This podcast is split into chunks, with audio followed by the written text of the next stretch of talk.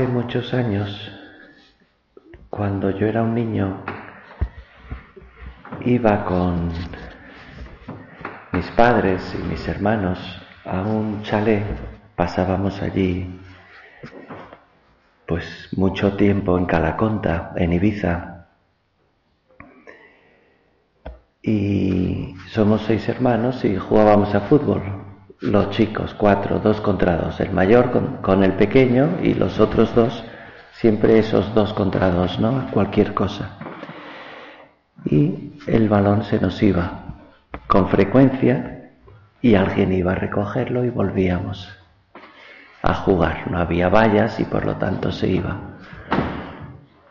Y era frecuente al atardecer ver a mi padre en jarras mirando a Esvedra, unas islas, dos islas muy altas, preciosas, que son como el icono de Ibiza. Mirando hacia allá, y tú pasabas que ibas a por el balón y él te decía sin mirarte, fíjate, fíjate. Y tú te fijabas y decías, sí, va a volcar ese catamarán. No, no, fíjate qué rojo está el sol, qué bonito, qué maravilla. Y otro día, fíjate, fíjate, Sí, el mar está muy calma, está precioso. No, no, fíjate esas cabras que van saltando de una isla a otra. ¡Qué maravilla! ¡Qué maravilla!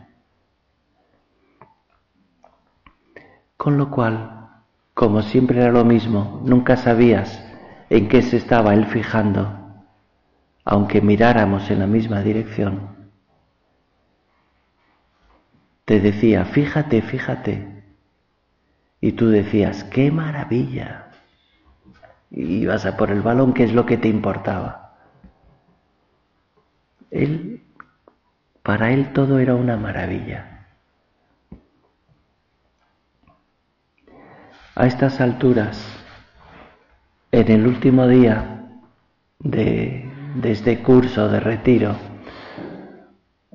o de estos ejercicios, de verdad que dan ganas, en vez de, vamos a hablar de la Eucaristía, vamos a hablar de la esperanza, vamos a hablar de fidelidad, vamos a hablar de lealtad, vamos a hablar de trabajo ofrecido, de rectitud de intención, de unidad de vida. Lo que dan ganas es de decir, Fíjate, fíjate. Y yo callarme. Y tú decir, qué maravilla. Porque te fijes en el aspecto que te fijes de Cristo, en la parábola, en el pasaje,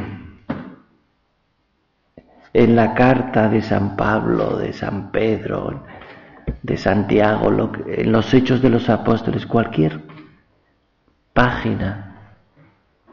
¡Qué maravilla! ¡Qué maravilla!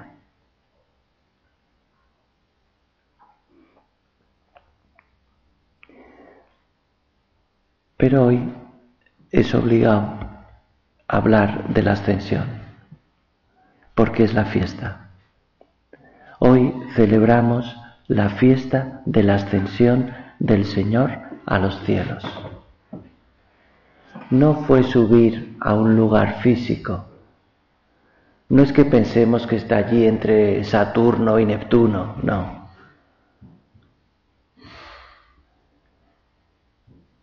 El secretario general del Partido Comunista, Nikita Khrushchev,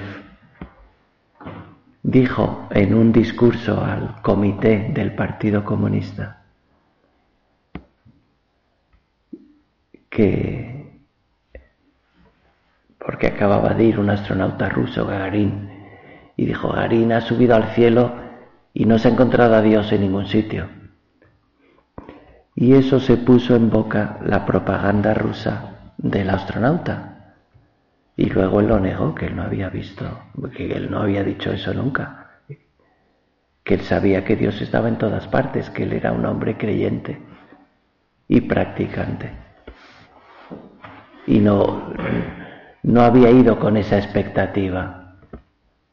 Sabía que Dios está en todas partes y que es un modo pleno, esa ascensión es un modo de decir que ya no es que, es, que está sentado a la derecha del Padre, o sea que está en la plenitud. Jesús está en la plenitud de Dios. Jesús está en los hombres de todo y mujeres de todos los tiempos, de todas las épocas, de todas las razas. Eso es a lo que nos invita esta fiesta de hoy. Hay un libro de Pablo Dors que se llama Estupor y Maravilla.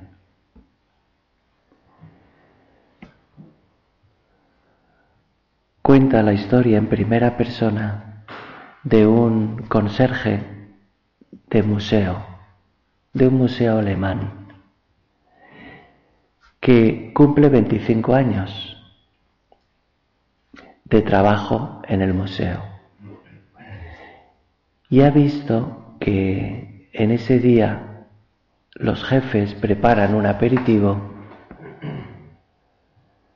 se avisa a todos y hay discursos de los jefes del, del que celebra los años y le ponen una placa le dan una placa y le ponen una insignia. Y él está ilusionado con ese asunto. Pero, pues no sabe bien porque ha visto distintos momentos cuando se hace. Entonces cuando llega nadie le dice nada, pero piensa que están disimulando cuando se cambia y sale al pasillo donde está él siempre, tampoco. Antes de comer, tampoco. Eso le sorprende más, en la comida menos. Y entonces piensa que será al irse. Se cambia, sale y nada. Pensaba que estarían todos allí. Se va del museo y únicamente el guarda jurado levanta un poquito la ceja, la barbilla, así como diciendo esta mañana, ¿no? Se supone que era eso. Y nada más. Y se va triste pensando en lo débil de la condición humana, el egoísmo de la condición humana, lo solo que está lo solo que se encuentra, lo muermos que son sus compañeros y sus jefes, y se va enfadando, enfadando. Pero piensa aquí, ahora cuando gire la esquina estarán esperándome en la cafetería, al menos los compañeros. Y no, y él había, lo había dicho, él se había preocupado de recordarlo Tal día cumplo 25 años de servicio a la empresa. Y al siguiente esquina y lo mismo, nada. Se va casi con ganas de llorar a casa. Y cuando va a entrar en el portal ve por el lado opuesto de donde ha venido a una mujer que se acerca, ya es atardecido y le dice, Señor tal, sí, soy fulanita, la viuda de fulanito. Ah, sí, sí, sí, es que hace un año me pidió usted unas fotos y se las traigo. Acababa de morir mi marido y no estaba yo con ganas para nada. Y aquí estoy ahora ya. Ah, pues se lo doy y ya me lo devolverá. No, no, no, si es solo una foto en concreto lo que me interesa. La buscamos y le devuelvo. Si quiere suba y le devuelvo. y me quedo la foto y ya le hago una copia. Y se la mando por correo. Perfecto. Y, y a los pocos meses se casó con esa mujer. Él que estaba despotricando en su interior del egoísmo humano, resulta que Dios, aunque ese día, ese día él no lo se había dado cuenta, le traía ese regalo. Él, que era un soltero empedernido, por fin se casó con aquella mujer. ¿Qué regalo me hace el Señor de la vida de la esperanza, de la misericordia, y yo no me entero. Yo no valoro.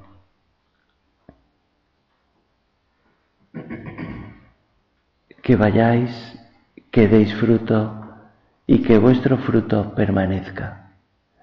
No os dejaré huérfanos, no os dejaré solos pero cuento con vosotros, espero en vosotros que vayáis, que no os adormiléis, que no os quedéis parados, que propaguéis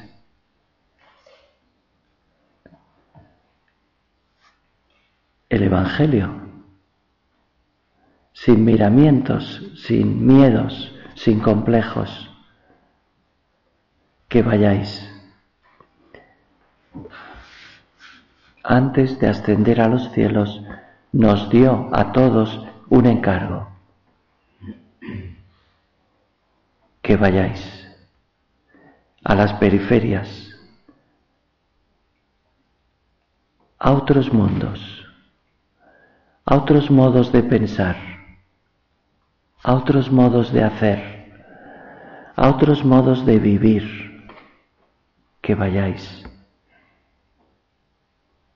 seguros, decididos, firmes, comprensivos, alegres, cariñosos, pero que vayáis. No os aisléis, no forméis guetos, no os hagáis raros, que vayáis con la seguridad y la convicción de que yo estaré, de que yo estaré. Pedid y se os dará, llamad y se os abrirá, buscad y encontraréis.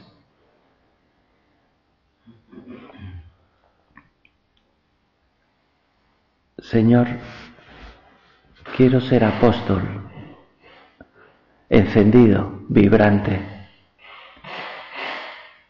ilusionado. Quiero ser apóstol de apóstoles. Quiero que se me caigan esas escamas de los ojos, como a San Pablo, que 25 años después de la ascensión del Señor, y le seguimos llamando apóstol, y no es de los doce, no conoció a Jesús. No participó con Jesús de esas tertulias, no vio esos milagros que hizo Jesús, pero 25 años después de la ascensión sí que los vio. Y la resurrección, sí que participó de esas conversaciones como tú y como yo. El apóstol, el mega apóstol, el que abrió la iglesia a los gentiles, a los no judíos, el personaje clave en la historia de la salvación de la iglesia. Cada uno en nuestro lugar cada uno en nuestro ambiente. Ser sal, ser luz.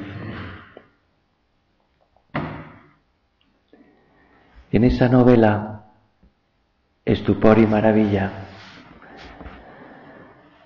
ese protagonista cada año ve a una maestra que va con alumnos cada año distintos, renacuajos, y les enseña tres cuadros, cuatro, no más. Les pone delante a unos metros y les dice, mirad, fijaos, qué bonito. Aquí es bonito. Fulanito, di, di, a ti, ¿qué te llama la atención? Y el niño dice, a mí el perro ese tan chulo que está ahí sentado, se parece mucho a mi perro. ¿Y tú, fulanita, tú, a ti, qué te gusta más? ¿A qué es bonito? ¿A qué es bonito?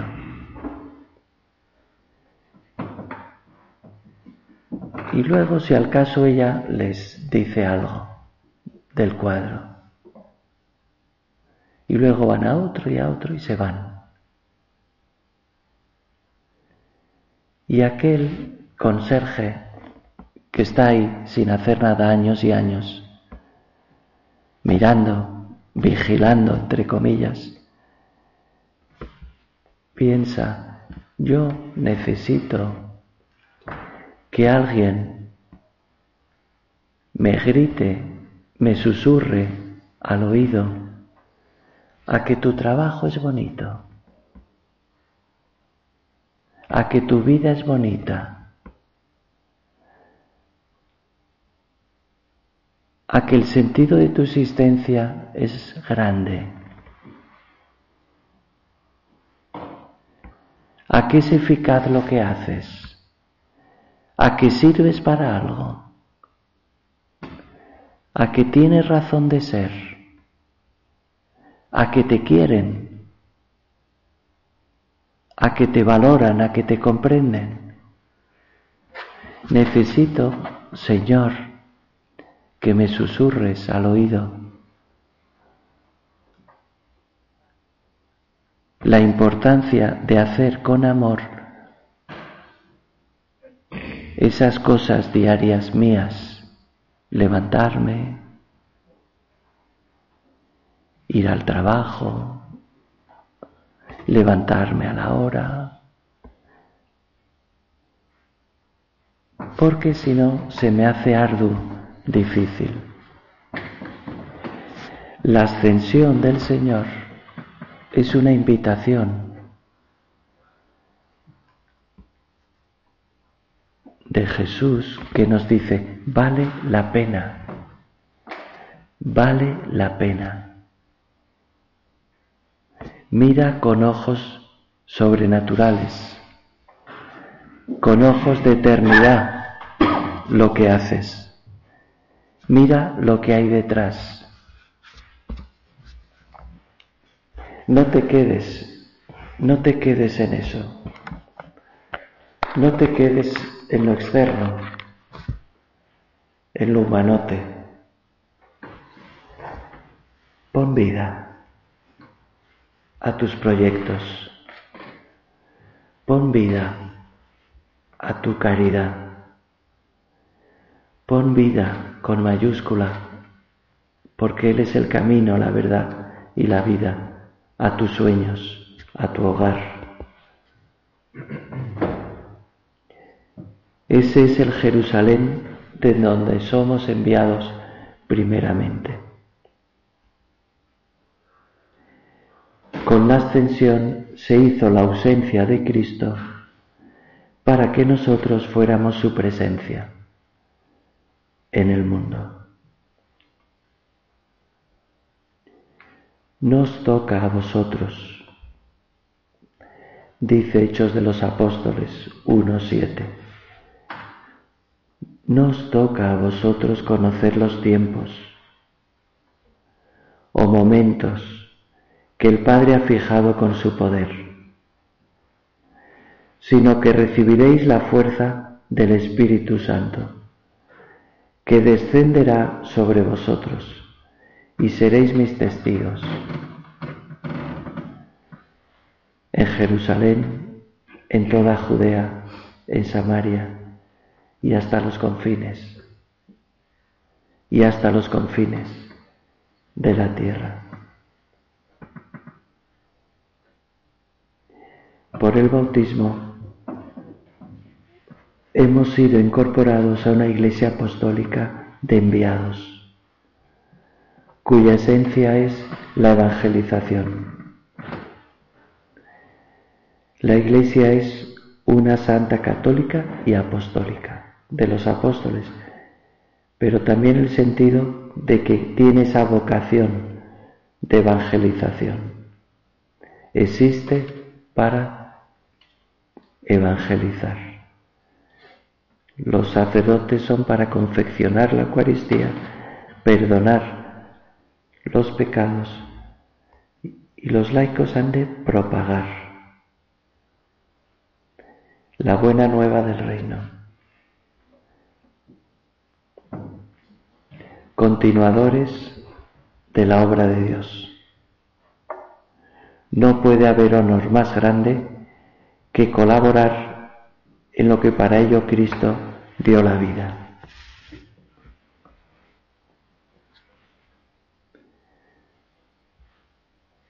que sea consciente, que sea consciente. Cuenta conmigo, no solo para ser buena persona, no solo para no estorbar, porque o estás conmigo o estás contra mí, o recoges o desparramas. Y lo que Jesús me pide es que multiplique, construya el reino. Que sea, como dice el Papa Francisco, discípulo misionero. Ahí está la gran confianza que el Señor ha puesto en mí. Después de haber dicho esto, continúan los hechos y mientras ellos miraban, se elevó, y una nube le ocultó a su vista. Estando ellos mirando fijamente al cielo, mientras él se iba, se les aparecieron dos hombres vestidos de blanco, que dijeron, Galileos, ¿qué hacéis ahí mirando al cielo? Este Jesús que ha sido elevado al cielo de entre vosotros, vendrá de igual manera que lo habéis visto subir al cielo.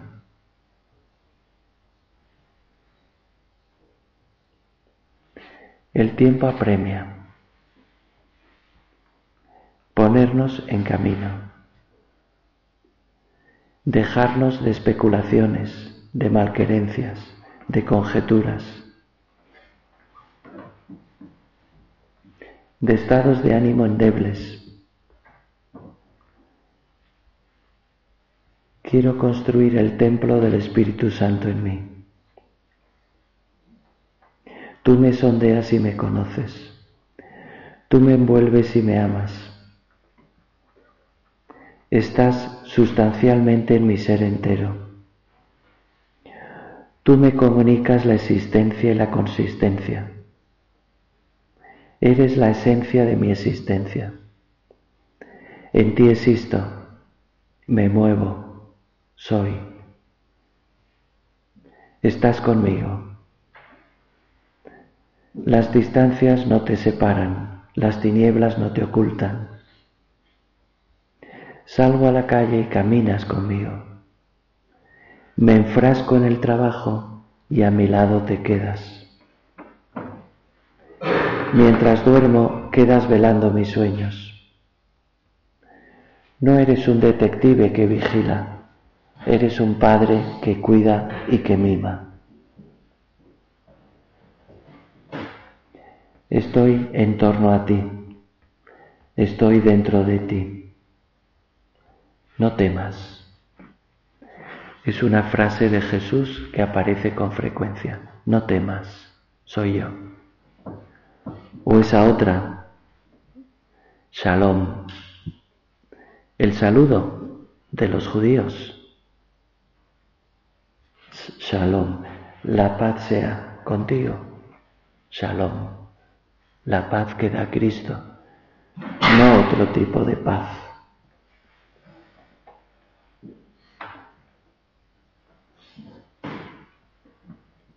Aquellos Galileos, aquellos apóstoles, aquellos doce, se quedaron pasmados, mirando al cielo, y días después recibieron el Espíritu Santo, esperando. Recibiréis la promesa del Padre para continuar esa obra de Jesús, esa evangelización. Tuvieron palabras de Cristo, milagros y persecuciones. No sin persecuciones.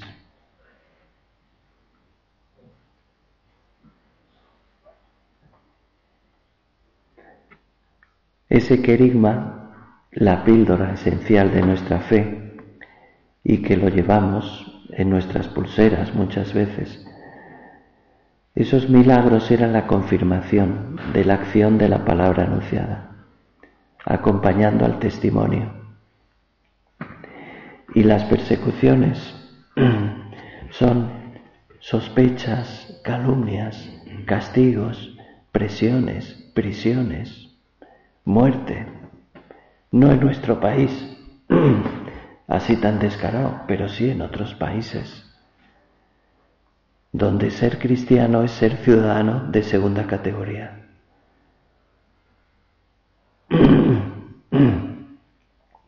Son difamados y perseguidos. Que no tenga vergüenza. Quien se avergonzare de mí, yo me avergonzaré de él. Que no tenga vergüenza de proclamar mi fe. Hágase en mí, dijo María, según tu palabra. Hágase en mí según tu voluntad. María, modelo de disponibilidad. María, mujer de pocas palabras y de mucha fe. Hágase en mí. Vamos a acabar con esas palabras de San Pablo a los Galatas. 5.16, pidiéndole a Nuestra Señora hacerlas realidad. Caminad según el Espíritu.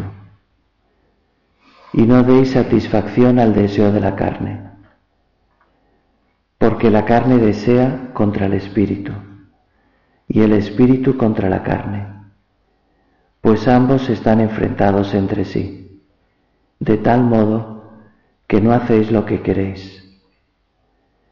Pues si os guiáis por el Espíritu, no estáis bajo el dominio de la ley. Ahora bien, las obras de la carne son conocidas.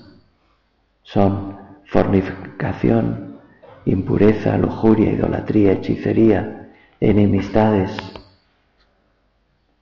disputas, celos, peleas, disensiones, divisiones, envidias embriagueces, orgías y cosas semejantes a estas, acerca de las cuales os prevengo, de que, como ya os previne, quienes tal cosas hacen no alcanzarán el reino de Dios.